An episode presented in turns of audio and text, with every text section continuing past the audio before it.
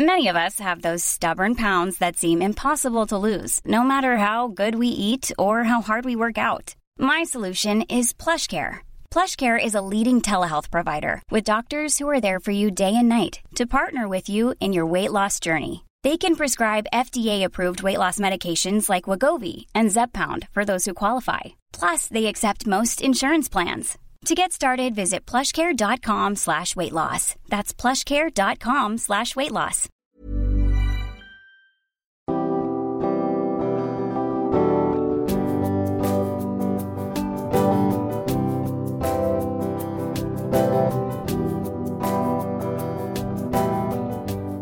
Bonjour et bienvenue dans Milkshaker, le podcast qui agite les idées reçues sur l'allaitement. Je suis Charlotte Bergerot-Palisco, la maman d'un petit garçon de 4 ans, et dans la vie je suis ostéopathe spécialisée en périnatalité. J'ai destiné ma pratique aux femmes et aux enfants, en particulier dans cette période charnière autour de la grossesse, de la naissance et du postpartum, avec une spécificité, permettre au bébé de mieux téter pour mettre en place un allaitement serein en libérant les bébés des tensions qui les empêchent de téter correctement. Ce podcast, je l'ai imaginé pour vous offrir des témoignages variés, des expériences de familles qui ont allaité plus ou moins longtemps et avec plus ou moins de facilité. Ici, vous découvrirez l'allaitement sous toutes ses coutures. Vous pourrez aussi vous informer auprès de professionnels, tout spécialisés dans le domaine, qui vous apporteront lors d'épisodes experts les informations les plus justes et vous permettront de vous orienter en cas de difficulté.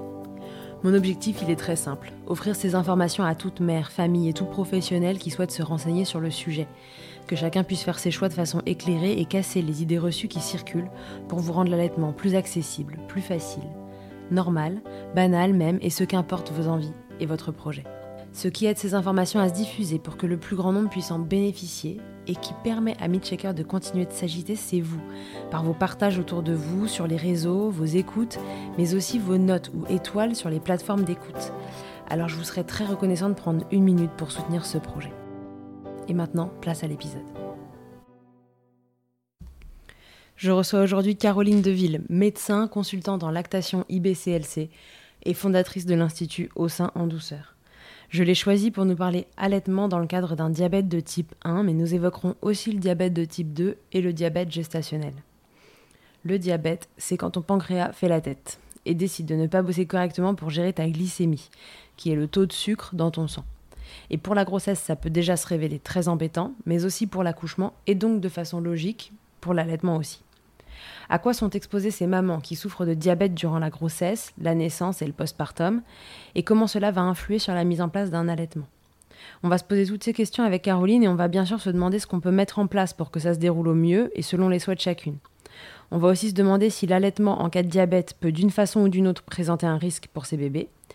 Je vous rassure tout de suite, allaiter avec un diabète, qu'importe son type, c'est possible. Ce n'est pas le chemin le plus facile, on ne va pas se mentir, mais bien entouré, tout peut très bien se passer.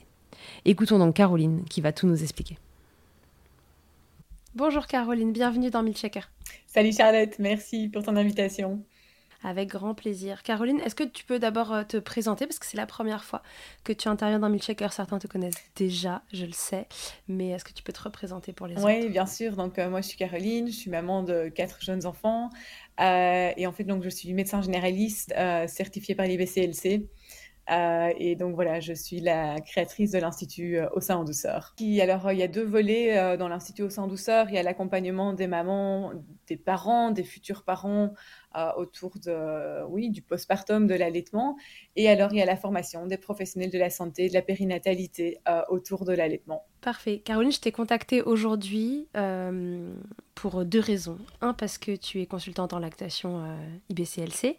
Et deuxièmement, aussi parce que tu es médecin et qu'aujourd'hui, on va parler de diabète de type 1 et euh, j'avais à cœur que ce soit un médecin qui prenne la parole sur le sujet parce que bah voilà, c'est une pathologie qui nécessite un point de vue euh, médical derrière, je pense, pas juste euh, d'IBCLC.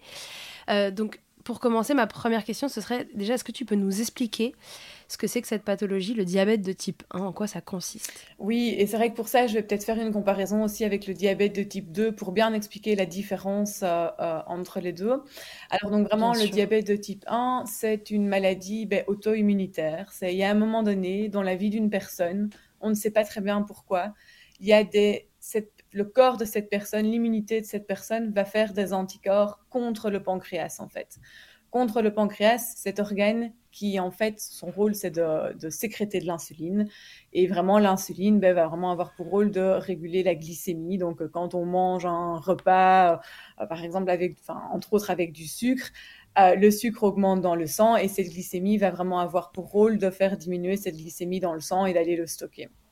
Et donc, chez ces personnes, euh, chez qui euh, des anticorps contre le pancréas euh, sont à un moment donné arrivés, eh bien, l'insuline ne peut plus être sécrétée. Ce sont des personnes qui ne peuvent plus sécréter d'insuline. Et donc, il va falloir ces personnes vont devoir avoir des injections d'insuline pour pouvoir pallier à ce, à ce défaut d'insuline, en fait. contrairement aux personnes qui sont diabétiques de type 2, euh, alors, le, diabète de type 2, ben, souvent, alors, diabète de type 1, il peut arriver très, très jeune. Hein. les, enfants peuvent être concernés très tôt, des jeunes, des jeunes adultes, des ados, enfin, voilà. Euh, tandis que le diabète de type 2, c'est plutôt, ça, va être un essoufflement du pancréas. Ce sont typiquement des personnes qui, voilà, dans leur vie, euh, ont mangé beaucoup d'alimentation transformée, sucrée, qui fait qu'à un moment donné, leur pancréas, en fait, s'épuise. Le pancréas va continuer à sécréter de l'insuline chez ces personnes-là, mais euh, il va y avoir une résistance à l'insuline. L'insuline ne va plus être suffisante. Il va falloir à un moment donné, ben, alors, la première chose qu'on va proposer à ces personnes, c'est de faire attention à leur régime alimentaire. Et déjà, rien que ça, en fait, ça peut vraiment améliorer considérablement leur diabète de type 2. Et parfois, ils ont juste... Ouais, souvent, on dit que c'est un diabète euh, environnemental, C'est un diabète environnemental, c'est tout à fait ça. Euh, et puis voilà, si le régime alimentaire euh, ne suffit pas, eh bien, on va plutôt eux leur donner des médicaments qui vont aller stimuler le pancréas, qui vont vraiment aller un petit peu comme euh, chatouiller le pancréas en lui disant allez go, il faut que tu fasses plus d'insuline là. Et puis ben voilà, le pancréas suite aux médicaments peut lui aussi s'épuiser et on peut par, quand la pathologie s'aggrave passer à un diabète, ça reste un diabète de type 2, mais un diabète insulinodépendant, donc avec des injections d'insuline. Donc, c'est deux pathologies qui sont, dont l'origine est vraiment très, très différente. Euh, et qui à la fois se ressemblent aussi parce qu'on se retrouve face un petit peu au même euh, type de mécanisme. Bien sûr. Voilà. Ok, oui, il y en a juste un qui va être insuline-dépendant immédiatement et l'autre qui, euh, ça s'installe au fur et à mesure que le pancréas. Euh, voilà, c'est ça. Et avec un bon traitement, bah, dans le deuxième cas, il y a, y a, dans la plupart des cas pas besoin d'insuline. Euh, mais, mais voilà, on peut aussi arriver. Et, c'est pour ça que parfois les deux sont, sont, parfois confondus parce que oui, tous les deux peuvent nécessiter de l'insuline. Ok, très bien. Du coup, euh, est-ce qu'aujourd'hui tu penses qu'on va pouvoir traiter un peu des deux types de diabète dans cet épisode ou qu'il va falloir qu'on se concentre sur le diabète de type Alors, on va se concentrer sur le diabète de type 1, mais bien sûr, les personnes qui ont un diabète de type 2, elles vont s'y retrouver aussi et elles vont trouver aussi des informations qui les concernent. Euh, peut-être à des degrés, alors ça va vraiment dépendre de leur, du stade de leur maladie, à des degrés parfois un petit peu différents euh, au niveau des symptômes et de la prise en charge.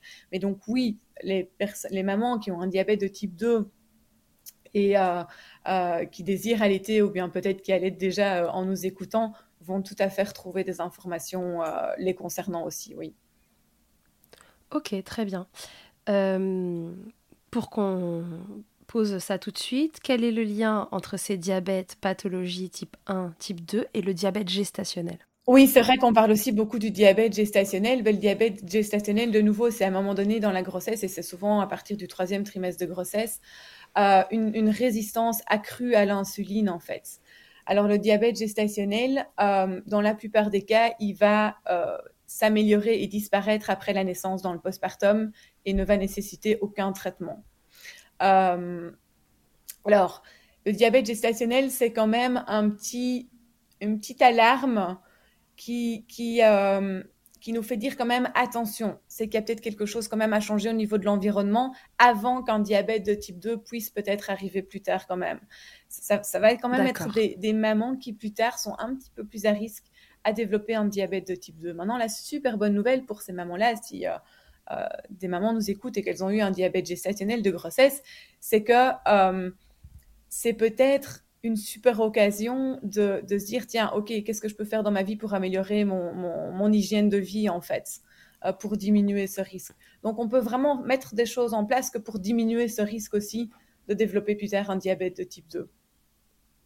Ok, donc on peut un peu le mettre euh, plutôt en parallèle avec euh, un diabète de type 2, mais comme un truc qui s'accélérerait juste dans cette phase transitoire de grossesse où hormonalement il y a tellement de chamboulements que ça vient mettre le système hormonal un peu en vrac. Mais normalement, ça disparaît à l'accouchement et si ça disparaît pas, on passe plutôt sur des diabètes de type 2. Oui, c'est ça en fait, exactement. Oui, ça s'améliore normalement, ça s'améliore vraiment. En fait, naturellement, chez toutes les femmes, euh, même sans risque de diabète euh, de type 2, sans, antécédents familiaux, etc. Chez toutes les femmes, en fait, au troisième trimestre de grossesse, il y a une augmentation à la résistance à l'insuline. Euh, chez tout le monde, mm. c'est un mécanisme naturel de la grossesse. Et parfois, cette augmentation de la résistance à l'insuline ben, va prendre un petit peu plus d'ampleur chez certaines femmes, probablement déjà plus sensibles à la base, mais on ne le savait pas, elles ne le savaient pas. Euh, et ça, on le découvre, en fait, cette sensibilité accrue euh, chez ces femmes-là euh, lors de la grossesse, en fait.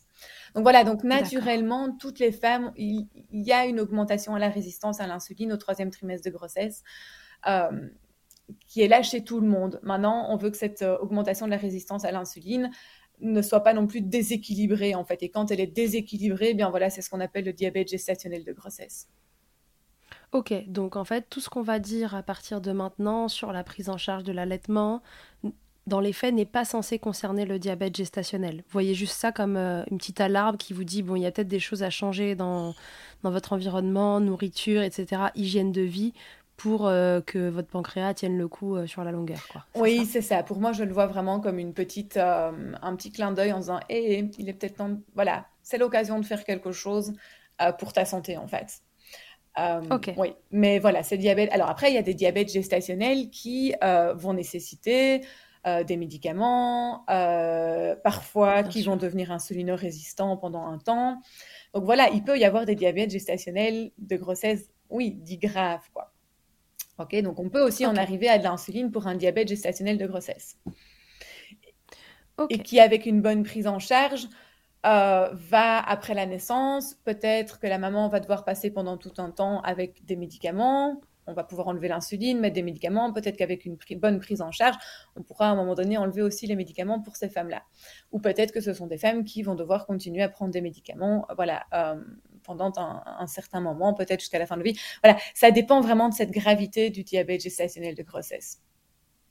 Ok, je comprends. Donc voilà, trois types de diabète différents et euh, tous vont avoir euh, une conduite à, tenir un peu euh, différente.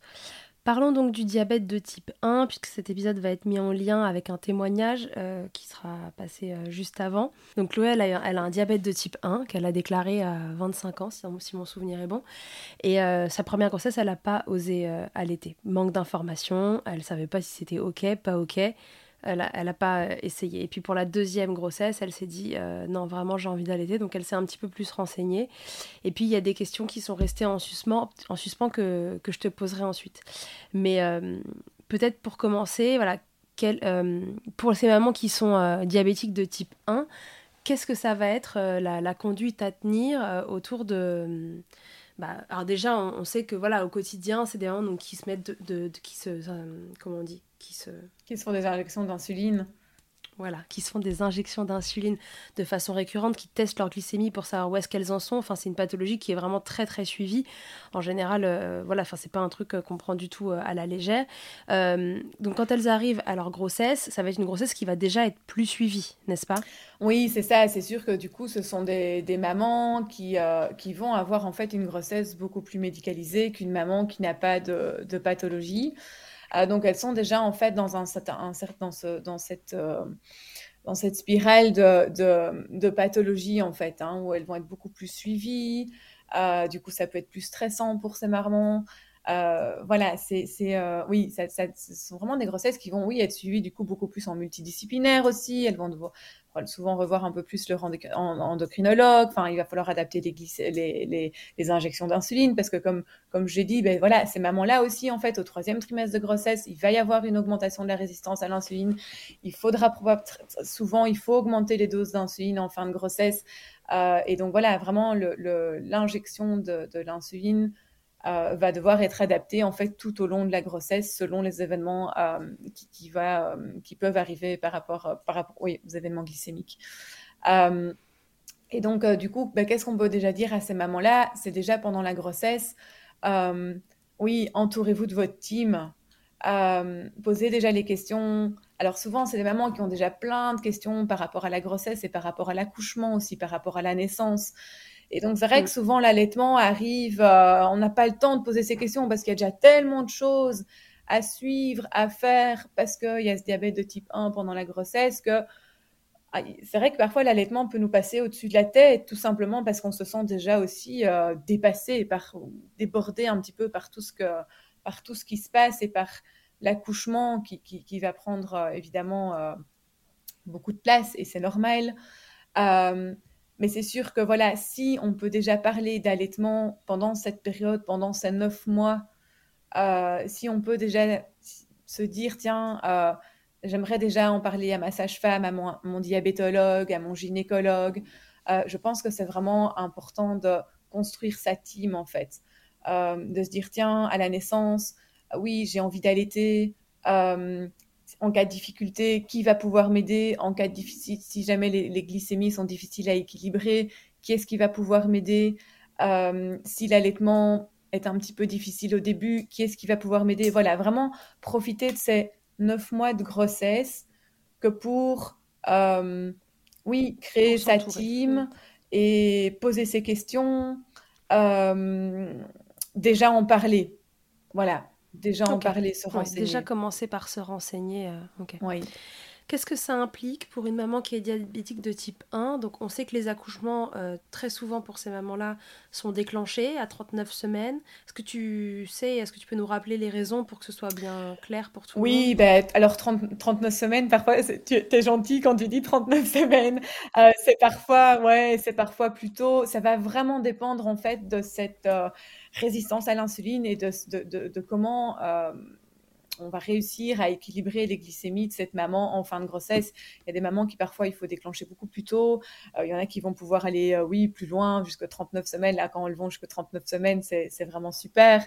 mais mais c'est souvent, elles sont souvent déclenchées plus tôt parce qu'il y a un moment donné, les glycémies si je peux dire ça comme ça, pètent les plombs. Quoi. on n'arrive plus à, on, doit mettre des doses d'insuline énormes que pour pouvoir y arriver. Et encore, malgré ça, parfois, il y a un échappement, en fait, au traitement euh, qui, peut, qui peut parfois arriver.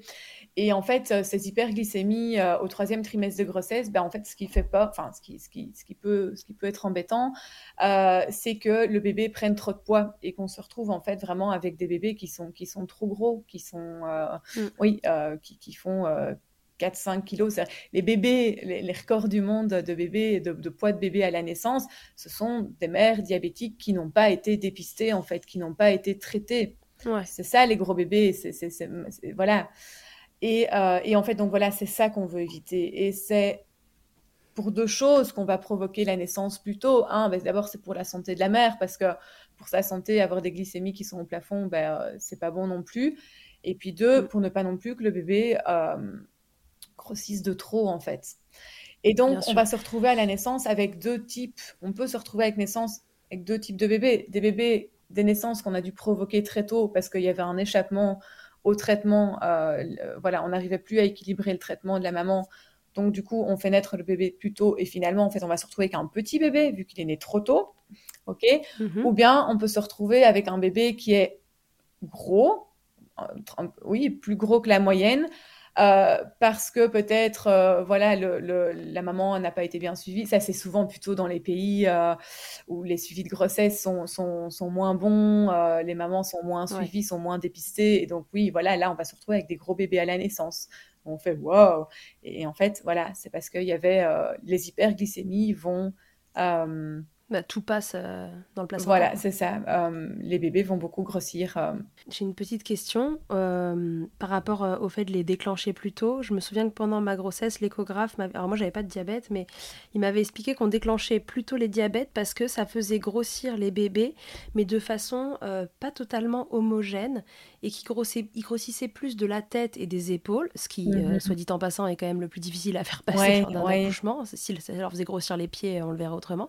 Une disait que voilà, ça les faisait grossir de façon bah, bah, désorganisé et que c'était aussi ça qui faisait que qu'on déclenchait parce que euh, à gros poids, il y a des, bébés de gros poids qui passent très bien, mais un bébé de gros poids qui est disproportionné entre tête, euh, épaule et bas du corps, euh, bah, ça passe moins bien. Quoi. Bah oui, c'est sûr que voilà, on est dans une situation pathologique, donc c'est pas bon non plus pour le bébé, pour sa santé en fait.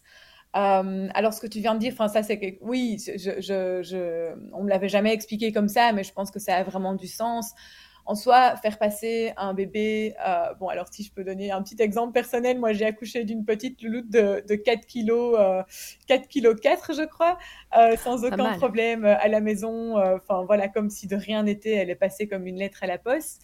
Mais, mais aussi, alors oui, il n'y avait pas de diabète, il y avait, enfin voilà, c'était juste un gros bébé. et donc, c'est pas tant pour la naissance, mais c'est aussi, oui, je pense que comme tu l'as dit, pour la santé du bébé, quoi. Enfin, ça reste une situation pathologique. Et, mmh. euh, pour la bonne santé du bébé, ben oui, euh, c'est parfois important de. Euh, ces déclenchements de naissance prématurés, c'est important pour la santé du bébé et pour celle de la maman, en fait. C'est pour les deux. Ouais. Bon, donc du coup, euh, de façon euh, quasi sûre, euh, vous allez, si jamais vous avez un diabète de type 1 et même un diabète gestationnel, hein, en vérité, en tout cas être déclenché avant la date de terme initiale pour toutes les raisons que Caroline vient d'évoquer. Et donc, qu'est-ce que ça va impliquer déjà cette naissance euh, déclenchée euh, Et on va se rapprocher tranquillement là du postpartum et de l'allaitement. Qu'est-ce que ça implique euh, pour une maman et pour un allaitement? Mais oui, c'est sûr que bah, une naissance prématurée, enfin, qui dit naissance prématurée dit en fait on tombe dans la médicalisation. Et il n'y a rien à faire, toute médicalisation va avoir un impact sur le démarrage de l'allaitement. Donc voilà, ça, donc on va y arriver vraiment petit à petit. Euh, on sait que pour le démarrage de l'allaitement, en fait, c'est vraiment important de respecter les processus naturels d'une naissance, ce qui est fait de manière, de manière générale. Ça arrive très peu souvent, même pour une maman en bonne santé. Maintenant, la majorité des naissances sont médicalisées et on, oublie vraiment, je pense, de, le dire. Et c'est pas du tout dans un but de culpabilité. C'est pas du tout. Euh, euh, il n'y a pas du tout cette intention-là qui vient de ma part, mais c'est mm. juste que c'est super important qu'on réfléchisse à l'importance des processus naturels et qu'en fait l'allaitement c'est quoi? C'est la suite du processus naturel de la naissance. C'est les mêmes hormones, c'est les mêmes processus qui vont en fait prendre le relais. Alors d'ailleurs ce processus naturel de l'allaitement il s'enclenche déjà pendant la grossesse en fait. Et c'est ça aussi peut-être je vais faire un petit saut en arrière euh, qui, a, aussi son importance, c'est que euh, quand il y a euh, une problématique de diabète, que ce soit diabète de type 1, diabète gestationnel, diabète de type 2, euh, l'importance de euh, que les glycémies soient bien régulées, parce que la prolactine, qui est une des hormones de l'allaitement, qui va vraiment avoir son importance dans prolactine qui est déjà sécrétée pendant la grossesse, qui va permettre au sein de grossir, de se développer, de se différencier, de devenir fonctionnel pour un allaitement, eh bien cette prolactine en fait, on se rend compte qu'elle dépend euh, de l'équilibre des glycémies. Ok, donc voilà, donc déjà d'où l'importance pendant une grossesse, voilà, d'avoir un bon, euh, un bon suivi euh, au niveau du diabète. C'était un petit saut en arrière. Je reviens maintenant, oui, à la naissance. Donc voilà, ces mamans qui sont déclenchées plutôt pour des raisons de santé et c'est nécessaire. Hein, ok, je remets pas du tout ça en question. C'est important pour la santé de la maman et pour la santé du bébé, comme on l'a bien dit nous fait quand même, donc fait tomber en fait, donc accentue encore un petit peu plus le côté médical. Et c'est sûr que plus on va accentuer le côté médical et plus on va interrompre un petit peu les processus naturels du démarrage de l'allaitement. Alors du coup, bon, il y a plein de bonnes nouvelles parce qu'il y a plein de choses qu'on va pouvoir mettre en place pour aider ces mamans, pour vraiment, comme moi je dis toujours, remettre de la physiologie dans de la pathologie. Et c'est ça qui est formidable. Euh, eh bien, ça va être important pour ces mamans dans la prise en charge et donc du coup de pouvoir en discuter avec son médecin avant. Je pense que c'est vraiment important d'avoir une discussion euh, euh, sérieuse, euh, de cœur à cœur avec son gynécologue, de pouvoir lui demander, mais voilà, au moment de la naissance, alors que ce soit par césarienne ou pas, de vraiment de favoriser cette proximité mère-enfant le plus rapidement possible. Alors, même si bébé et maman demandent des soins dès la naissance, dans la mesure du possible, de pouvoir faire ses soins en peau à peau avec la maman. Voilà. Si le bébé, alors c'est sûr que euh, la maman et le bébé, le bébé aussi, ben, il va falloir, ils, ont des protocoles en maternité que moi je, ne connais pas, moi ça, ça me dépasse, ça, ne relève pas de mon champ de compétences. Mais en maternité, voilà, pour les bébés qui naissent de mère diabétique, ils ont des protocoles, ils vont checker la glycémie du bébé régulièrement. Euh, ils vont intervenir s'il faut intervenir, s'il y a des hypoglycémies chez le bébé, ils vont faire le nécessaire que pour pouvoir ben, équilibrer évidemment et, traiter ce bébé le plus rapidement possible. Mais si voilà, tous ces soins peuvent se faire déjà en proximité avec la maman, en peau à peau avec la maman, ben en fait déjà rien que ça, on remet de la physiologie dans de la pathologie. Et déjà rien que ça, c'est magique. Il y a vraiment un côté magique, il y a un côté rassurant, il y a un côté où on va stimuler à fond l'ocytocine de la maman, ça va lui donner, ça va lui rendre sa confiance aussi. Euh, vraiment, voilà, durant tout ce processus, tous ces protocoles de soins, dès le moment où bébé naît, vraiment de pouvoir favoriser un maximum euh, le contact, les contacts, les peaux à peau entre la maman et le bébé. Et c'est pas juste faire un pot à peau à la naissance ou bien quelques temps après la naissance, voilà, si bébé a vraiment besoin de soins urgents ou la maman aussi et que du coup il y a séparation. Mais dès que les deux peuvent être réunis, c'est de refaire ces contacts, ces peau à peau le plus souvent possible et le plus longtemps possible. Et voilà. Ok. Ouais, pour, euh, en fait, ce qu'on conseille aussi à une maman euh, non diabétique, hein, finalement, c'est d'avoir son bébé euh, au plus proche d'elle pour euh, lancer ses processus Exactement, euh, exactement. C'est vraiment, c'est exactement la même chose. Et, et, voilà, oui, et tout à fait, tout à fait. Tu parlais de, de, de protocole avec les bébés quand les mamans sont diabétiques, bah, pour leur éviter les hypoglycémies, hein, tout simplement, à ces loulous. Est-ce que on rentre là-dedans maintenant ou, ou on y revient après? Enfin, qu'est-ce que ça pousse les, professionnels de santé à faire finalement ces hypoglycémies du bébé? Et comment ça vient éventuellement entraver le, démarrage correct de la Tout à fait, exactement. Alors ben, c'est vrai que du coup, quand les bébés sont, euh, donc, sont plus à risque d'hypoglycémie, donc ils vont être contrôlés pour ça. Et c'est sûr que voilà, quand il y a des hypoglycémies chez le bébé, ben, il faut le nourrir, il faut lui donner quelque chose, il faut lui donner du sucre pour, euh, pour réguler cette hypoglycémie. Et donc voilà, ça va pousser les professionnels de la santé à leur donner, oui, euh, alors je ne sais pas exactement, est-ce que c'est du dextrose qui donne, est-ce que du dextrose, du glucose, euh, je ne sais pas exactement, ou bien une préparation de lait en poudre. Je, pense qu'en fonction de, de, vraiment de l'hypoglycémie, ils ont des protocoles bien, bien précis que, je, voilà, que je ne connais pas.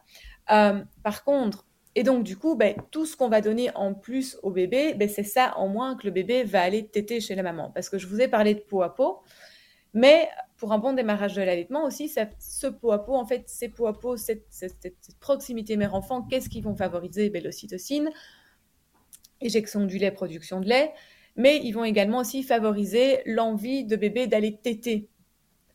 Et ce sont vraiment ces tétés super régulières qui vont déjà, un, ben, éviter les hypoglycémies ou en tout cas les diminuer, et deux, ben, favoriser l'allaitement, euh, vraiment favoriser mm. le démarrage de l'allaitement.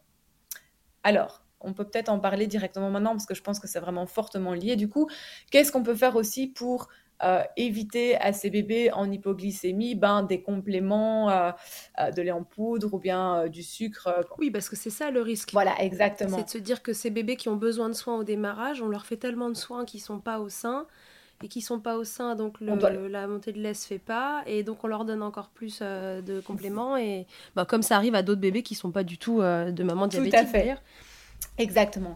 Et c'est vrai que voilà, ces mamans diabétiques de type 1, les, gros diabètes de type 2 aussi et gestationnels, euh, on peut vraiment leur recommander de tirer leur colostrum, de tirer, de faire quelques réserves de colostrum dans la mesure du possible à partir de 36 semaines environ. Alors, si jamais il y a une, des, des, glycémies qui commencent à exploser et qu'on se dit, mais tiens, là, on se donne encore quelques jours, peut-être qu'il faudra déclencher plutôt que 36 semaines, etc., il est toujours temps de tirer du colostrum à ce moment-là, au moment où on se dit, bah, tiens, là, il va falloir déclencher parce que...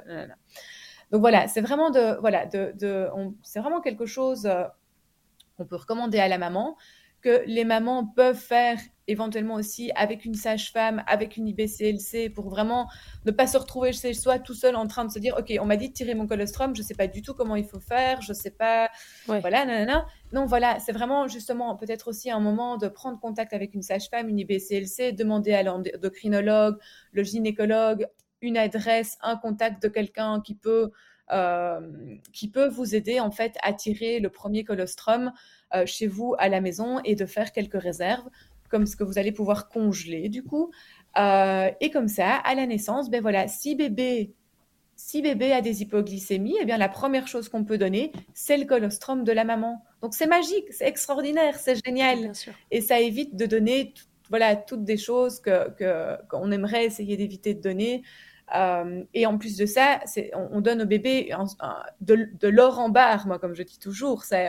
on, lui donne un truc extraordinaire euh, qui, va vraiment permettre, oui, de, premièrement, de lui donner tous les bons anticorps, toutes les bonnes choses contenues dans le colostrum. Mais en plus de ça, on sait que ce colostrum, il est très riche. Donc, pour faire remonter les glycémies, c'est extraordinaire. Ouais, ok. Donc, un, on se met en peau à peau. Deux, on a éventuellement son colostrum qu'on a tiré en amont, on avait pris contact idéalement avec quelqu'un pendant la grossesse de spécialisé en allaitement. Et euh, on a ce numéro-là d'ailleurs en poche euh, à la maternité. idéalement, oui, exactement. Alors peut-être euh, donc une, autre chose aussi vraiment importante pour ces mamans diabétiques, ben voilà, on le sait, il y a un risque d'une montée de lait un peu plus tardive. Ok, ça, ça a été prouvé, le risque il est là. Euh, d'où l'intérêt aussi. C'est lié au déclenchement de la naissance ou c'est lié au diabète C'est lié au diabète. Alors, c'est lié probablement alors, au diabète, mais c'est sûr que en plus de ça, si on rajoute un déclenchement avec une séparation maman-bébé parce qu'il y a besoin de soins, eh ben, euh, on ne fait qu'augmenter un risque déjà présent. Donc, euh, en fait, ce que je voulais dire, c'était que qu'est-ce qui va permettre également un bon démarrage de l'allaitement? Ce sont vraiment des tétées régulières et fréquentes.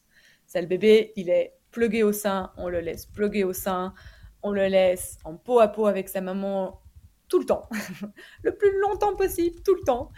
Euh, parfois, je me dis que ces petits lits de maternité euh, transparents qu'on met à côté du lit de la maman, ça ne devrait pas exister. Il devrait exister des grands lits dodo. Et il y en a de plus en plus. Hein, c'est en train d'arriver dans les maternités. Donc ça, c'est vraiment extraordinaire.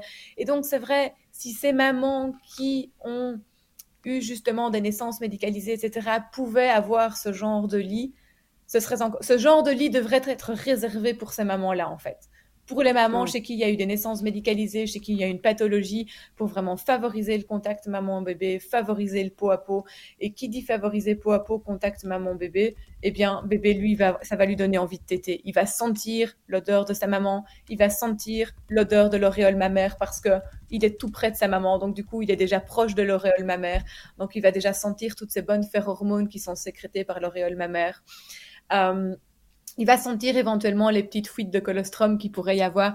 Et en fait, ça va lui donner envie de téter. Ça va le réveiller, ça va lui donner envie de téter. Et ça, ça voilà. Ça, Et on sait que ce sont vraiment ces tétées régulières durant les premiers jours, direct en postpartum précoce, qui vont permettre à cette montée de lait euh, d'arriver et qui vont permettre à cette maman de pouvoir produire suffisamment de lait pour son bébé, en fait.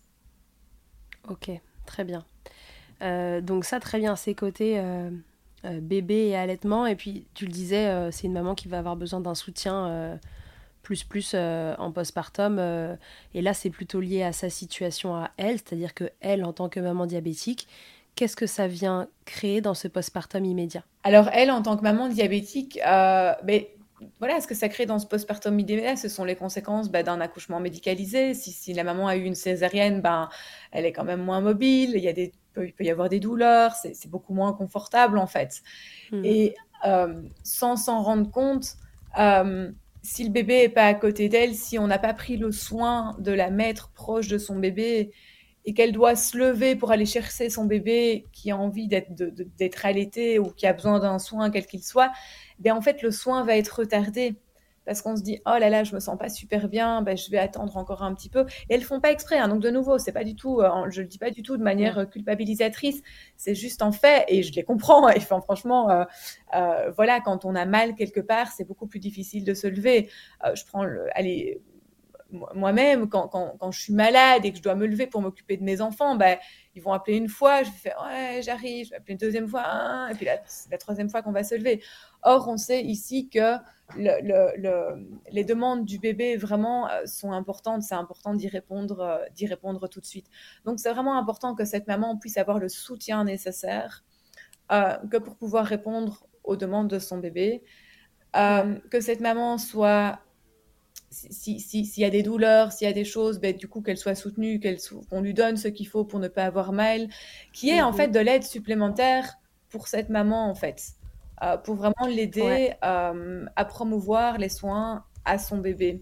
C'est pas tant de faire les soins à sa place parce que c'est pas du tout ce qu'on veut. On veut que cette maman, elle reste proche de son bébé, mais c'est qu'on qu'on l'aide, qu'on lui amène son bébé quand c'est nécessaire, qu'on lui amène en fait tout ce dont elle a besoin. Euh, parce que voilà, cette maman en a besoin, cette maman bouge un peu moins bien, c'est euh, sa situation. Ouais, et puis par rapport aux éventuelles hypoglycémies qu'elles font en postpartum, alors c'était là que je voulais en venir. Voilà, mm. c'est ça. Donc en fait, ce qui va se passer aussi au niveau du postpartum, c'est que elles vont vraiment passer d'hyperglycémie euh, avec beaucoup de difficultés parfois à les contrôler en fin de grossesse. Et puis au niveau du postpartum, boum, en fait, euh, il y a une modification euh, au niveau de l'expression. Maintenant, on connaît un petit peu mieux ça. Il y a une. En fait, la sensibilité à l'insuline va augmenter après la naissance, qui va faire que du coup, en fait, elles vont passer d'hyperglycémie à où elles peuvent passer d'hypoglycémie. Voilà. Et, en fait, euh, bon, ben voilà, ça n'arrête pas. Hein. Elles ont déjà eu une naissance parfois, ben oui, médicalisée, une grossesse médicalisée, une naissance médicalisée. Et puis maintenant, ben, il faut gérer les hypoglycémies. Il faut gérer, en fait, il va falloir réadapter leur traitement d'insuline assez rapidement. Mm. Euh, donc voilà, donc ces mamans aussi, elles aussi, elles vont être surveillées euh, de, manière très rapprochée dès, dès, le postpartum précoce parce qu'en fait, il va falloir rééquilibrer leur traitement, ajuster leur traitement parce qu'elles passent d'hyperglycémie à d'hypoglycémie. Ouais, c'est ce que disait Chloé dans l'épisode, c'est qu'elle disait en fait, c'est, elles sont très fréquentes en postpartum immédiat, ces hypoglycémies. Et il faut toujours avoir un truc à côté de soi parce qu'en fait, euh, dans l'épisode, elle dit si la compote, elle est à 3 mètres sur la table là-bas, en fait, euh, et qu'en plus il y a la césarienne, ben, en fait on peut même pas aller chercher la compote. Exact. Donc il faut accepter en effet de demander beaucoup plus facilement de l'aide, d'appuyer sur le bouton plus souvent, parce qu'en fait cette compote à aller chercher à 3 mètres, ben là c'est pas exact. possible. Exactement, c'est tout à fait ça. Donc vous voyez, ça fait, tu vois, ça fait vraiment euh, beaucoup de choses à gérer pour ces mamans-là. Et si elles sont pas encadrées plus, plus, plus, plus, plus par l'équipe médicale, par euh, oui, par la famille, par éventuellement une doula, par, par, par une IBCLC, une sage-femme, qui vont vraiment pouvoir prendre le temps avec elles de les accompagner. Ben déjà, d'une part, dans ce postpartum, euh, pas comme les autres, mais en plus de ça, ben, voilà, au démarrage de l'allaitement, en fait, ça fait beaucoup de choses. Ça fait beaucoup de choses. Ouais. J'ai une question. Est-ce que le fait d'allaiter, euh, dans ce postpartum spécifique sur une maman diabétique de type 1, est-ce que le fait d'allaiter va aggraver les hypoglycémies ou non pas tellement c'est juste euh, le diabète qu'il faut réguler mais allaitement ou pas allaitement ce serait pareil. Alors écoute oui et non. Euh, ben là j'ai été un peu voir ce que les, études cliniques disaient euh, et il y a un petit peu de tout. Alors de je pense que de manière les conclusions qu'on peut en tirer c'est que oui ça peut induire un petit peu plus d'hypoglycémie c'est passager. Ça dure souvent les premières semaines et puis, ça, d'après les études, ça a l'air de passer. Quand on écoute ces mamans allaitantes diabétiques, euh, on voit quand même que oui, il y a cette petite tendance aux hypoglycémies euh, qui peuvent être accentuées par l'allaitement ou parfois pas. Ok? Euh, donc c'est pas pas évident de répondre à cette question parce que donc de manière générale quand on pose la question ben on va dire oui oui c'est vrai que l'allaitement peut augmenter un petit peu euh, ces hypoglycémies. Après moi je le prends comme il y a peut-être une alors j'en sais rien. Ça pourrait être entre guillemets une bonne nouvelle pour ces mamans là parce qu'on va pouvoir vraiment réduire parfois fortement leur dose d'insuline If you're struggling to lose weight, you've probably heard about weight loss medications like Wigovi or Zepbound, and you might be wondering if they're right for you. Meet PlushCare, a leading telehealth provider with doctors who are there for you day and night to partner with you in your weight loss journey. If you qualify, they can safely prescribe you medication from the comfort of your own home. To get started, visit plushcare.com slash weight loss. That's plushcare.com slash weight loss. plushcare.com slash weight loss. Donc, il y a un côté où, en fait, c'est un petit peu comme si le diabète, tout d'un coup, il s'améliorait. Hmm, et d'ailleurs, c'est très marqué. Ben d'ailleurs, c'est très marqué pour ces mamans qui, sont, qui font du diabète gestationnel. Ce diabète gestationnel, il, pouf, il disparaît quoi. alors de manière plus ou moins rapide en fonction de la gravité du diabète gestationnel, mais donc vraiment ce, diabète s'améliore. Les mamans qui sont en diabète de type 2, pareil, on voit souvent une amélioration du diabète de type 2 chez les mamans qui allaitent. OK? D'accord.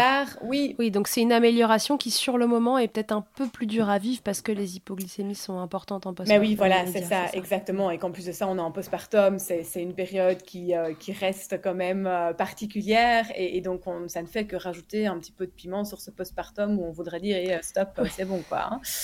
Euh, donc, donc, en fait, donc oui, oui, oui. Le, et d'ailleurs, on, le sait, l'allaitement, oui, il améliore le diabète gestationnel, il améliore euh, il diminue le risque de diabète euh, euh, chez la maman plus tard aussi. donc voilà, mais ces hypoglycémies sont censées être passagères et vont pas durer durant tout l'allaitement. Oui. c'est vraiment le temps d'un rééquilibrage. C'est vraiment le temps du rééquilibrage, du démarrage de l'allaitement, de la stabilisation. Oui, vraiment. En fait, un démarrage de l'allaitement, il prend combien de temps? Il prend 80 jours. Il prend 80 jours. Au plus le bébé tête, au plus il va y avoir des récepteurs à la prolactine qui vont aller se mettre dans la glande mammaire. Euh, au plus... Donc voilà, vraiment tout ce temps, on, remarque vraiment le nombre de récepteurs, par exemple à la prolactine, prolactine qui est l'hormone qui va vraiment permettre euh, à la maman d'avoir une production suffisante de lait. Euh, ces récepteurs peuvent vraiment arriver avec les suctions du bébé jusqu'à oui 80-90 jours postpartum. Donc vraiment, quand on parle de démarrage de l'allaitement, pour moi, il y a vraiment deux démarrages. Il y a le démarrage vraiment, euh, voilà, de la montée de lait, les trois, quatre premiers jours, euh, le temps vraiment que, oui, que, le lait mature se mette en place. Et puis après, il y a toute cette stabilisation qui va durer en fait euh, six semaines, au moins. D'accord. Ok. Et c'est marrant parce que quand, on, quand je regardais un petit peu les études cliniques en préparation de ce podcast-là, eh ben voilà, il parlait en fait d'hypoglycémie plutôt voilà dans cette première dans cette première fourchette, et puis qu'au bout de, après quelques semaines, les hypoglycémies avaient tendance à disparaître ou en tout cas à diminuer. Ok, donc au bout de combien de semaines ah, Les études sont très variables en fait. Je vais dire quelques semaines parce que dans les études, j'avais un peu de tout en fait. C'était vraiment, il y en a qui parlaient euh, quatre semaines, d'autres qui disaient six semaines. Enfin, c'était vraiment des fourchettes de temps très variables d'une étude à l'autre. Et puis certainement fonction du style de diabète au démarrage, de l'intensité euh, du besoin d'insuline euh, pendant la grossesse. Et en fait, ce qu'ils disent, c'est vraiment pas évident parce que ça va dépendre de l'alimentation de la maman. Ah oui, donc du coup, dans la team, peut-être avoir sa, sa nutritionniste, diététicienne. Alors, même si ce sont des mamans qui, euh, comme elles souvent, elles ont ce diabète depuis déjà plusieurs années, elles se connaissent, hein, et elles savent, elles connaissent. Maintenant, moi, ce que j'ai envie de leur, le message que j'ai envie de leur, leur dire, c'est que là maintenant, elles sont mamans et qu'il y a vraiment, euh, euh, comment dire, parfois, même si on connaît, même si on sait ce qu'il faut faire, avoir sa nutritionniste ou sa diététicienne qui va donner, de dire ah mais tiens, tiens, tu pourrais peut-être pour une fois, tu pourrais peut-être mettre ça, tu... d'avoir vraiment du support de ce côté-là aussi, ça peut, je pense, être vraiment très très intéressant. Et je donne juste un petit exemple personnel. Euh, j'avais beau être médecin généraliste et consultante en IBCLC spécialisée enfin, dans les dysfonctions maxillofaciales. Quand ma dernière fille est née, j'avais mon IBCLC, elle est venue, j'ai été la voir deux fois en lui disant mais écoute, j'ai beau tout connaître, ah, aide-moi quoi. Et elle m'a rien appris d'extraordinaire, mais j'avais son soutien et elle me disait Allez, Caro, ok, c'est vrai que là, t'es maman, tu vas mettre ton côté euh, professionnel, nanana, sur le côté, ok, tu sais quoi, qu'est-ce que tu penses de faire ça, ça, ça? Ah oui, c'est vrai, c'est une bonne idée, oui, je le savais, hein, mais ah, on est maman et on n'y pense plus et on est. Voilà. Et donc, je pense que même si ce sont des mamans, même si vous connaissez, vous vous connaissez super bien, que euh, vous avez vraiment l'habitude de gérer euh, ces hypoglycémies, etc., ayez quand même dans votre team, euh, dans votre team, dans votre dream team, euh, peut-être la nutritionniste qui vous suit ou parce que voilà, elle va pouvoir quand même, je pense, vous apporter quelque chose. Ouais, retenons que c'est quand même une période super particulière et, euh, et que voilà, ça implique tellement de changements, euh, que ce soit euh, hormonaux, psychiques, euh, voilà, corporels, etc., que c'est quand même un moment où, on se connaît un peu moins. Enfin, on se connaît pas comme ça, en fait. On se redécouvre différemment et c'est bien, en effet, d'avoir une team autour de soi, voilà, dans le même style. Voilà, je suis ostéopathe, je suis spécialisée en périnate et quand le mien, il est né, ben bah, il a eu du reflux pendant des mois et, c'est pas moi qui l'ai traité. Hein. Mhm. voilà, c'est ça. et, et on, il y a des trucs qui nous ressemblent, qui, ont l'air d'être le nez de la figure qu'on voit même pas nous en tant que pro. Donc voilà, un, peu de recul sur cette période-là parce que on se redécouvre en fait soi-même et, c'est trop de bouleversements pour pour que tout repose sur la maman Je dirais qu'il n'y a jamais trop d'aide. C'est vraiment. Alors, c'est vrai que c'est pas toujours facile hein, parce que, bon, bah. Voilà, euh, quand, il y a un diabète de type 1, on est déjà dans une pathologie depuis super longtemps. Et c'est vrai que parfois, l'aide et le soutien qu'on a autour de nous, on a envie de l'envoyer péter parce que parce qu'il y a des moments où on a juste envie d'être tranquille. Euh, mais euh, voilà, après, j'ai envie de dire, oui, il n'y a jamais, il y a jamais trop peu, jamais trop peu de soutien. Bah, pardon, il n'y a jamais trop de soutien. Trop de soutien. Il n'y a jamais trop. Et c'est oser demander encore plus. En fait, c'est oser demander encore plus. Oui, oui, ben oui. Et c'est OK. C'est OK. C'est comme ça. C'est OK. Ouais, vous avez le droit. Très bien. Donc du coup, euh, si on devait un peu résumer pour, pour ce postpartum au moins immédiat, côté bébé, le pot à pot, le colostrum, beaucoup de contacts avec la maman, le plus possible comme dirait Suzanne Colson, à la bonne adresse. Euh, on va avoir un risque de montée de lait un peu plus tardive lié visiblement au diabète euh, si on en croit les études. Il va falloir du soutien plus plus plus, donc euh, on s'entoure d'une team. c'est des accouchements qui sont un peu plus médicalisés, donc des soins qui sont éventuellement retardés pour le bébé parce que la maman ne peut pas bien bouger, etc. Il va falloir bien gérer la douleur pour la maman et ses hypoglycémies. Mm-hmm. donc plus de plus d'attention sur ces mamans-là que sur les autres en postpartum immédiat. Et ensuite, avec le temps qui est mal défini, parce qu'il n'y a pas de il n'y a pas de chiffrage exact dans les études, ça va se tasser petit à petit et les hypoglycémies vont avoir tendance à, à se, se lisser. À s'équilibrer, quoi, oui. Ok, très bien. Euh, une question qui était ressortie de. Est-ce qu'on s'est tout dit sur ça Oui, je pense que. Attends, je regarde, tac, tac, tac. Euh. Oui, oui, oui, je pense que c'est bon. C'est dans mes notes, c'est vraiment tout ce que j'avais noté. Oui. Super. Euh, donc une question qui est revenue de l'épisode avec euh, Chloé, la maman qui est mm. diabétique là de type 1, c'est, et c'est la raison pour laquelle je crois elle n'a pas allaité la première fois, qu'elle n'a même pas essayé, c'est que dans son, dans son esprit, dans son cerveau, ça a fait. J'ai des anticorps dans mon corps qui sont normalement censés me protéger, qui ont détruit mon pancréas, et qui font qu'aujourd'hui je suis diabétique de type 1. Mhm. Dans le lait, on sait que les anticorps passent, et c'est d'ailleurs une des raisons pour lesquelles on dit que l'allaitement c'est aussi bien. Mhm. Et donc elle s'est dit, je vais pas faire passer ces anticorps dans mon lait et les donner à manger à mon bébé. Exactement, oui. Euh, du coup, quid de, cette question-là? Est-ce que, euh, enfin, combien de temps Parce que le, pancréas il se détruit un moment et puis à un moment il arrête de se détruire quand il n'y a plus rien à détruire. Combien de temps restent présents dans le, corps ces anticorps? Euh, Est-ce que le fait qu'ils soient là pose, peut poser problème pour l'allaitement Est-ce qu'on a des réponses à ces questions-là qui franchement sont assez justes de se poser enfin, quand on y pense? Oui, tout à fait. C'est vrai que quand tu m'as posé la question, je me suis dit, ouh là là, là, il faut que je fasse une petite recherche parce que c'est vrai que c'est une excellente question que je ne m'étais pas posée. Et euh, dans ce que j'ai trouvé, euh, en fait, il n'y a rien qui permet de penser que ces anticorps sont éventuellement présents dans le lait maternel, qu'il consiste un risque pour le bébé. Encore bien qu'ils soient dans le lait maternel, en fait, il faut, bébé va les ingérer. Et ces anticorps, en fait, ne, vont probablement pas passer sa barrière intestinale, en fait. En tout cas, enfin, dans, les conclusions d'études que j'ai vues, mais il n'y a pas grand-chose, hein, de nouveau, c'est assez euh, vague. Euh, voilà, ce n'est pas une contre-indication pour allaiter. D'accord. Et alors, quel est le mécanisme, enfin si tu le connais, sinon j'en couperai tout ça. Euh, quel est le mécanisme du coup par lequel les autres anticorps qui sont bénéfiques et qui passent lors de l'allaitement Oui, en fait, je pense qu'il faut vraiment. Euh, je vais faire un parallèle avec le, microbiote intestinal et la barrière intestinale. En fait, la glande mammaire, c'est exactement la même chose. C'est aussi une barrière. Elle laisse passer les anticorps, mais elle retient, elle est là aussi pour retenir tout ce qu'elle ne veut pas faire passer.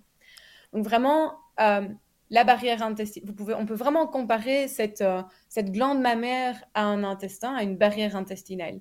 Quand on a une barrière intestinale qui est saine, qui n'est pas ce qu'on appelle perméable, hein, avec les, fameuses dysbioses qu'on a de plus en plus, eh bien, mhm. cette barrière intestinale va, va retenir tout ce qu'il faut retenir, en fait. OK? Et elle va laisser passer tout ce qu'il faut laisser passer, et elle va retenir tout ce qu'il faut retenir. tout ce qu'il ne faut pas laisser passer. La glande mammaire, en fait, c'est la même chose. C'est la même chose. Donc, ce qu'on peut peut-être aussi recommander à ces mamans-là, c'est de prendre soin de leur euh, microbiote intestinal. Parce que la glande mammaire, si le microbiote intestinal va bien, le microbiote de la glande mammaire, en fait, il est vraiment, euh, il est vraiment connecté au microbiote intestinal.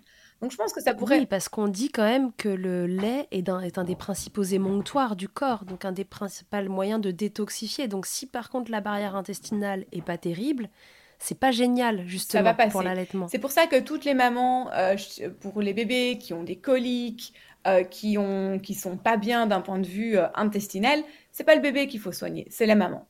C'est la mmh, maman. Il faut traiter sa dysbiose intestinale qui du coup va traiter sa dysbiose mammaire en fait. Il faut traiter sa dysbiose mammaire. Ok? Euh, donc, donc voilà, c'est la glande mammaire, elle est bien faite. Elle va être là pour faire passer les bonnes choses. Elle va être là pour retenir et ne pas faire passer les choses qu'il ne faut pas faire passer. Encore bien qu'il y ait quand même des, des anticorps qui passent ou bien d'autres choses. Hein. c'est pas pour ça que ces anticorps-là vont passer dans le sang du bébé, parce que le bébé, ben, moi, je dis toujours, c'est dur d'être un médicament parce que le médicament, ben, d'abord, c'est même pas sûr qu'il passe dans le lait maternel. Et puis ensuite de ça, même s'il arrive un tout petit peu dans la bouche du bébé, il va être retenu aussi par, le, par la barrière intestinale du bébé. Même s'il passe un petit peu à travers la barrière intestinale du bébé, il faut encore qu'il passe toutes les autres étapes que pour arriver dans le sang du bébé. OK? Euh, Donc, mm. je pense que c'est vraiment la même chose avec ces fameux anticorps, euh, quelles que soient les maladies euh, auto-immunitaires. Et ce que j'ai vraiment envie de dire par rapport à ça aussi, eh bien, le fait juste, le lait est tellement, quand on prend la balance risque-bénéfice, le lait a tellement des vertus préventives, protectrices, etc., que, que, en fait la balance, elle est probablement, elle, euh, clairement côté bénéfice de d'allaiter ces bébés et justement de les allaiter encore plus et de soutenir encore plus ces mamans à allaiter parce que euh, pour la santé de leur futur bébé, en fait, c'est encore plus bénéfique que n'importe quel autre bébé, en fait. Ouais. Ouais, je pense que ce qui est bien, en effet, en revanche, de rappeler, c'est que le lait étant quand même un émonctoire dans le corps, il est très important dans cette période-là, et diabète ou pas diabète, euh, de prendre vraiment soin de, son microbiote. Et ça commence même pendant la grossesse, en fait, puisque évidemment, tout ce qui passe à travers la barrière intestinale de la maman et dans son sang, c'est le placenta, etc. Donc, plus que jamais, on prend soin de son microbiote euh, intestinal parce qu'il est la première barrière entre le monde extérieur et, notre monde intérieur. Exactement. Et c'est vrai que je, disais justement il y a quelques instants de mettre dans la Dream Team, de remettre dans la Dream Team parfois le nutritionniste ou le diététicien qu'on ne voit plus parce que ben voilà, on se connaît et qu'on a l'habitude et que ça fait mm. plusieurs années qu'on gère son diabète. Euh, de peut-être justement de prendre le temps de, de travailler ou de retravailler avec lui euh, sa barrière intestinale euh, qui, on le voit, chez les patients avec une maladie auto-immunitaire, a tendance justement, on se pose beaucoup de questions en fait par rapport à cette mm. barrière intestinale. Et donc, je pense que peut-être d'un point de vue préventif, ce serait super intéressant pour ces mamans euh, en préconception, pendant la grossesse, et puis il est jamais trop tard pour commencer, euh, pendant, pendant le postpartum et pendant l'allaitement, de faire un petit travail de fond au niveau de cette barrière intestinale qui va avoir un impact positif sur cette barrière mammaire en fait. Exactement, il est jamais trop, trop tard pour prendre soin de son microbiote. Et les naturopathes sont très forts là-dedans aussi. Ils sont excellents. C'est des super Ils sont excellents. Euh, pour ça.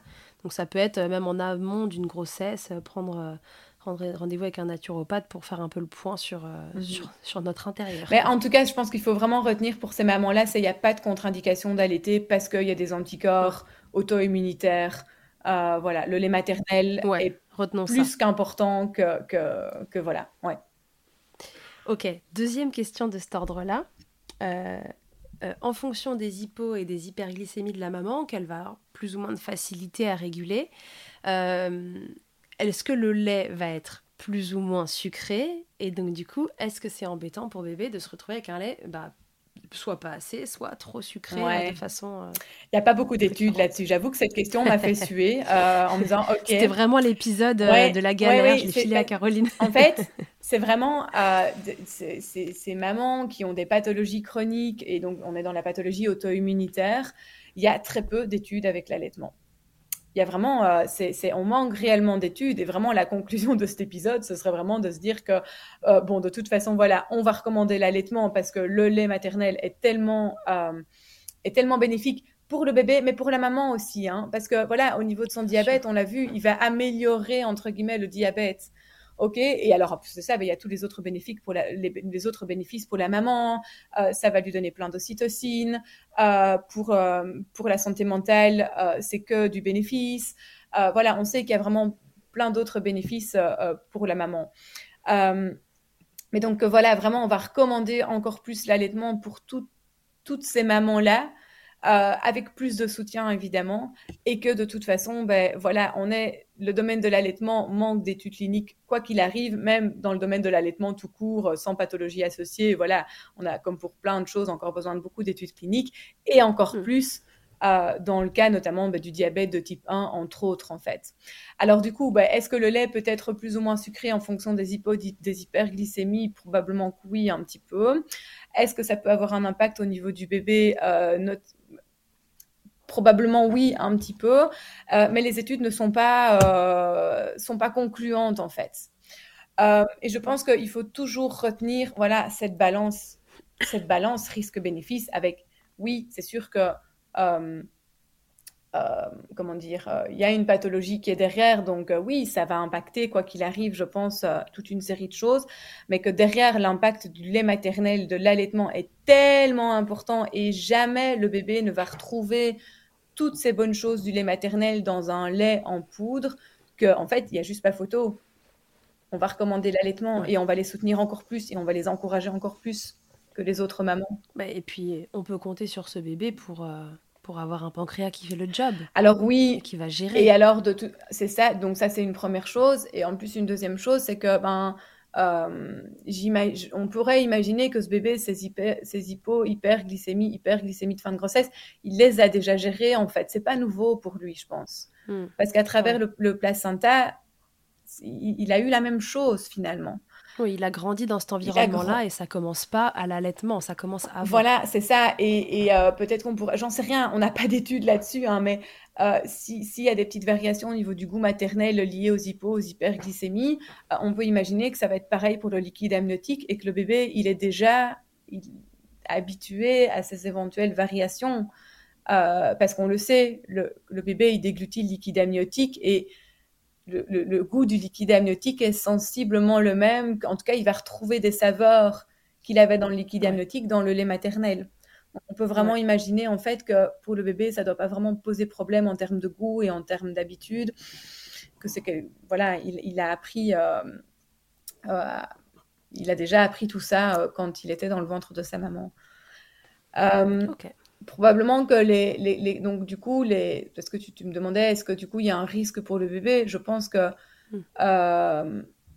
il vaut mieux de toute façon quoi qu'il arrive qu'il soit allaité que pour prévenir aussi à lui son risque de plus tard de, de développer un diabète etc l'allaitement maternel va diminuer tous ces risques en fait.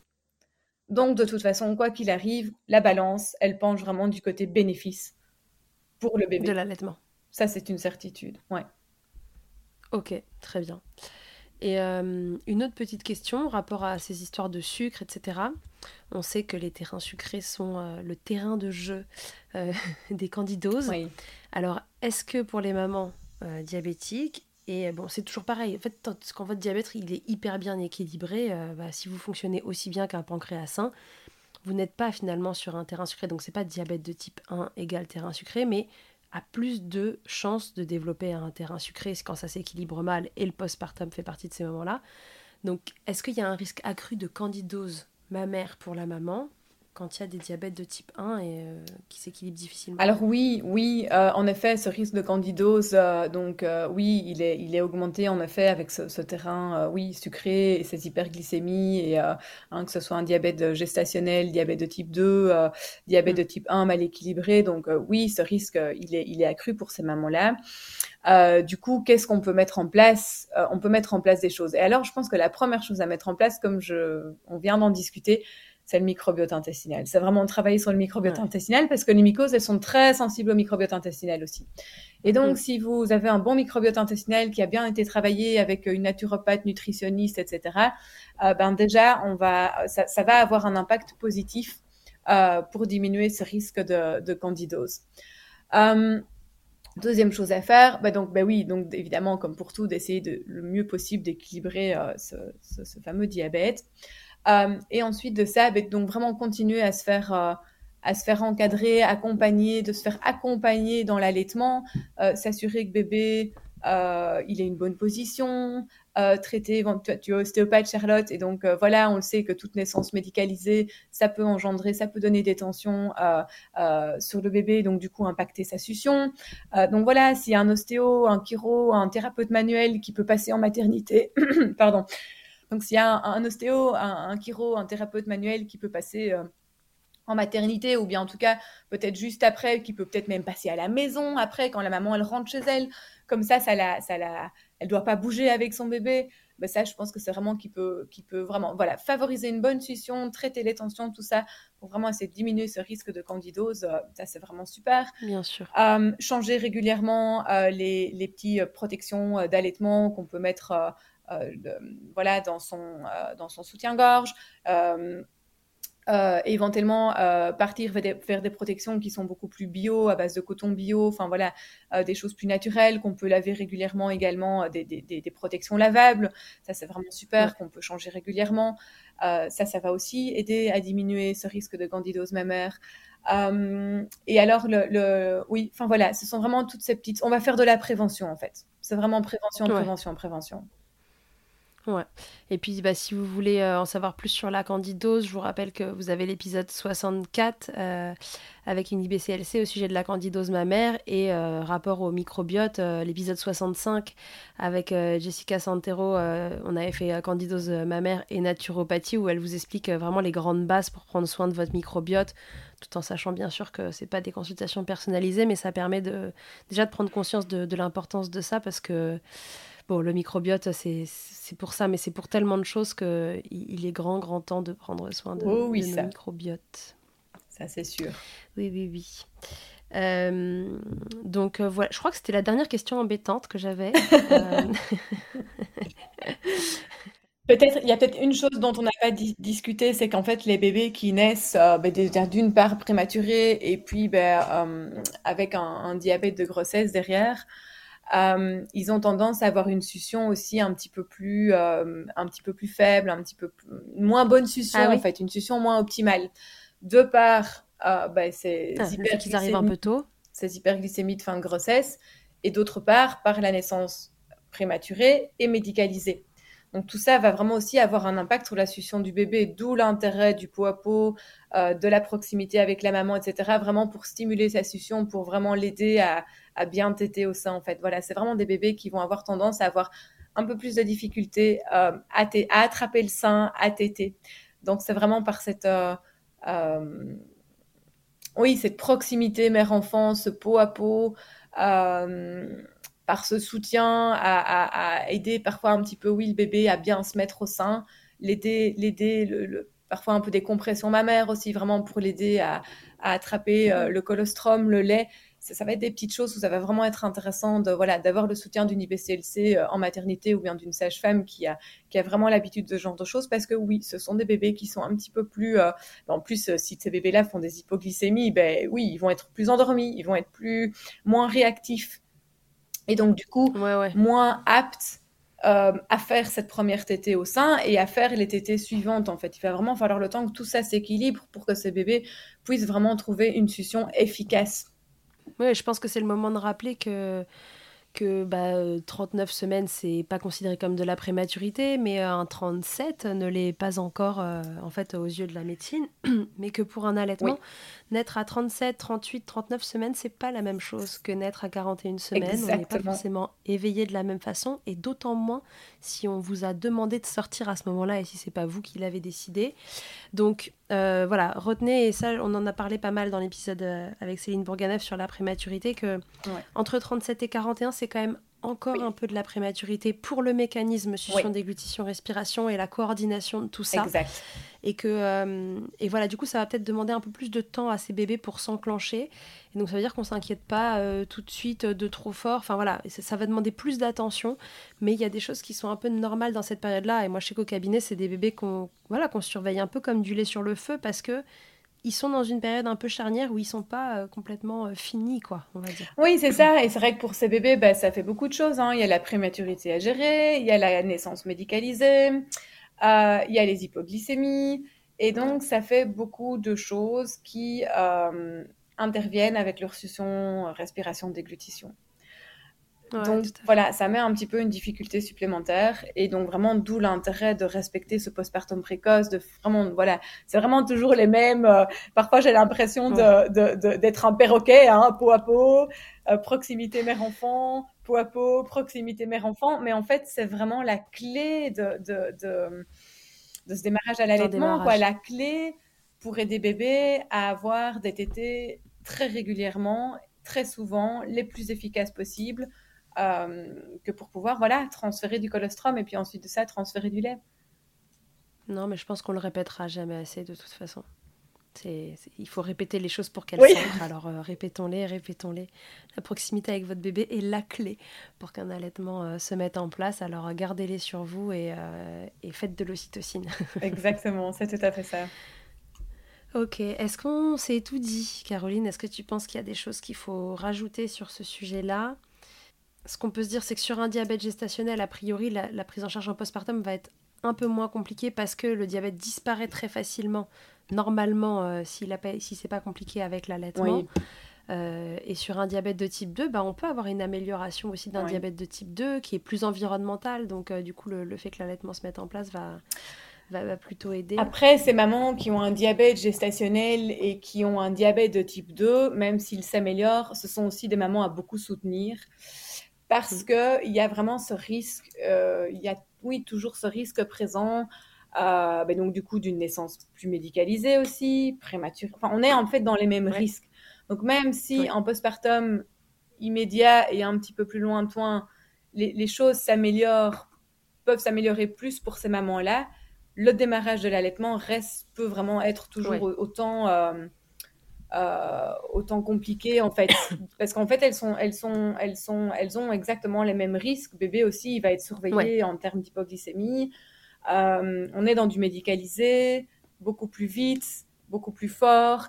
Et donc euh, même si les choses s'améliorent sur le long terme plus facilement on reste dans des situations de démarrage d'allaitement plus difficiles, qui peuvent être plus difficiles. plus difficile. Avec vraiment chaque fois ce risque de retard de montée de lait, euh, parce que voilà, il y a, y a, naissance prématurée, il y a accouchement médicalisé, il y a séparation de la maman avec son bébé, et donc en fait voilà, tout ça impacte la montée de lait et tout ça peut impacter euh, si les choses ne sont pas prises à temps à une, faible, euh, oui, une, faible production de lait en fait on reste quand même dans des situations, euh, même pour ces mamans-là, euh, qui demandent euh, une Dream Team aussi. Puisqu'on parle du soutien justement et d'une Dream Team autour de la maman, est-ce qu'il y a des, groupes de soutien tu vois, autour de l'allaitement de l'allaitement et le diabète de type 1 ou l'allaitement et le diabète, je ne sais pas, est-ce qu'il y a des bon, je sais pas, des organismes, des associations Ah, mais ça c'est vraiment une bonne question. Parce que tu vois, moi j'ai fait une petite recherche Google, hein, enfin j'ai tapé diabète de type 1 et allaitement et je n'ai rien trouvé, quoi. Hein. Je, je, je, honnêtement, euh, je me suis dit, je vais tomber sur des groupes, sur des, euh, euh, oui, sur des sites internet spécialisés. et en fait, le mot, je pense, allaitement avec du diabète de type 1 ne fait pas partie de. Enfin, c'est donc, alors moi je me suis dit qu'il devait y en, il devait y en, exister. Alors souvent ces mamans qui ont un diabète de type 1, elles sont déjà souvent elles-mêmes en relation peut-être avec des associations, avec des groupes euh, euh, déjà liés à leur diabète de type 1. Donc je peut-être que via ça, au sein des groupes, au sein de ces groupes-là, euh, peut-être que du coup elles trouveront peut-être d'autres groupes ou bien au sein de leur groupe eux-mêmes. elles, vont, elles vont avoir du soutien et peut-être qu'il y a quelque chose autour de l'allaitement. Euh, de nouveau, il faudrait peut-être regarder un peu sur les réseaux sociaux s'il n'y a pas quelque chose, euh, euh, s'il n'y a pas des groupes qui se sont formés sur Facebook ou ailleurs.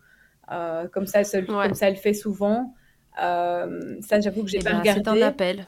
Si vous, si vous écoutez cet épisode et que vous avez connaissance d'un groupe ou autre, enfin qui existe de soutien autour de cette problématique, n'hésitez pas à m'en faire part et puis je le, je le mettrai dans les ressources autour de l'épisode. Voilà, tu, vois, je, fais juste là une petite sur Facebook, je tape allaitement diabète de type 1, je tape, j'arrive sur un groupe. ouais, non, je n'y a pas grand chose. Hein, je, y a, ah voilà, oui, oui, voilà, je tombe sur un groupe, diabète de type 1, grossesse et maternité. Ah, donc, euh, peut-être que voilà, il parle aussi allaitement. Euh, mais donc, il n'y a pas grand-chose, quoi. Hein. Ouais, ouais, c'est quand même assez pauvre. Si je tape juste allaitement et diabète, on va voir. Et eh ben, euh, ce serait vraiment à créer, en fait, hein, parce que... ben voilà. Il y a, voilà, je crois que le mot allaitement, euh, non, fait bugger le moteur de recherche. Oui, oui, il fait bloquer le moteur de recherche. Alors, euh, des groupes diabète de type 1, diabète, etc. Oui, il y en a, il y en a, il y en a, il y en a pas mal. Mais alors, le mot allaitement, ça fait tout bugger, quoi.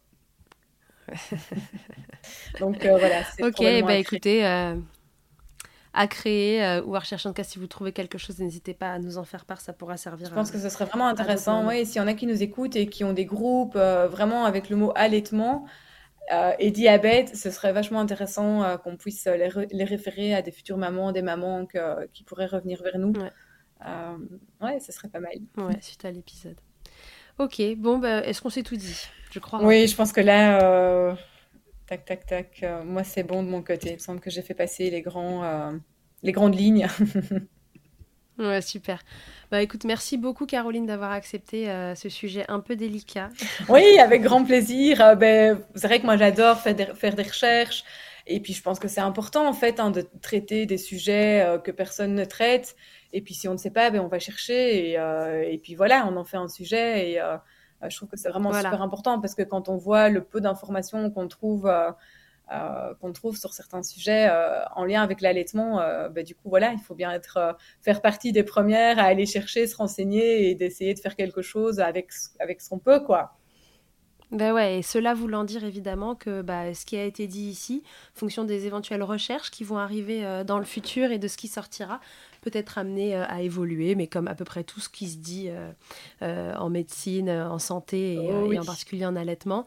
Donc si vous entendez après des informations qui viennent bah, ne pas recouper ce qu'on a dit aujourd'hui, ben, l'idée c'est de nous en faire part, comme ça ça permet de faire évoluer les choses.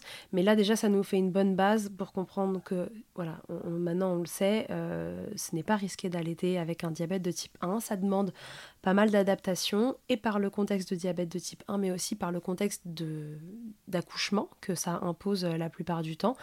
Et donc voilà, il faut vous entourer d'une dream team mmh.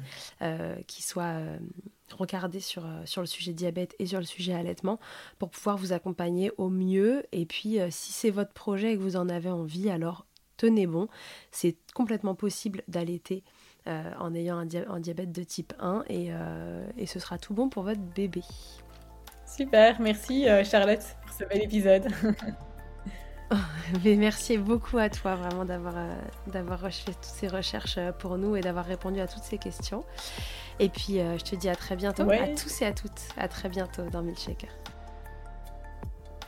Merci d'avoir écouté cet épisode. S'il t'a plu, je te rappelle que tu peux t'abonner, noter sur ta plateforme d'écoute préférée et faire voyager ce podcast pour que l'information circule au maximum. Et si toi aussi ton histoire vaut le coup d'être entendue, que tu as envie de réagir à l'un des thèmes abordés dans le podcast avec ton expérience, tu as la possibilité de me laisser un vocal de maximum 5 minutes pour me raconter ton histoire ou un épisode marquant de ton allaitement. C'est très simple, tu te rends sur mon site internet milchecker.fr, tu cliques sur le lien qui s'affiche pour témoigner et peut-être que tu t'entendras bientôt dans un épisode. Toujours sur milchecker.fr, tu retrouveras tous les épisodes enregistrés depuis 2020. Ils sont là pour t'apporter toujours plus d'informations et de transmissions autour de l'allaitement maternel. Enfin, si tu me cherches en tant qu'ostéopathe, pour toi ou pour ton bébé, tu peux me retrouver à Suresnes, dans les Hauts-de-Seine, au centre IG4U que j'ai créé en 2020. Tu y trouveras aussi une équipe de thérapeutes spécialisés dans la prise en charge de la femme et de l'enfant. Pour plus d'infos, rendez-vous sur le site ig4u.com, IG ça s'écrit Y-G-Y, et sur Doctolib pour la prise de rendez-vous. On se quitte en musique avec Emma et son titre Blinded, écrit et composé en collaboration avec Nemen. Je te dis à très vite pour un nouvel épisode, d'ici là, à tous, n'oubliez pas, prenez soin de vous, mi-checkez autant que vous le voudrez. Et bousculons ensemble les idées reçues sur l'allaitement maternel.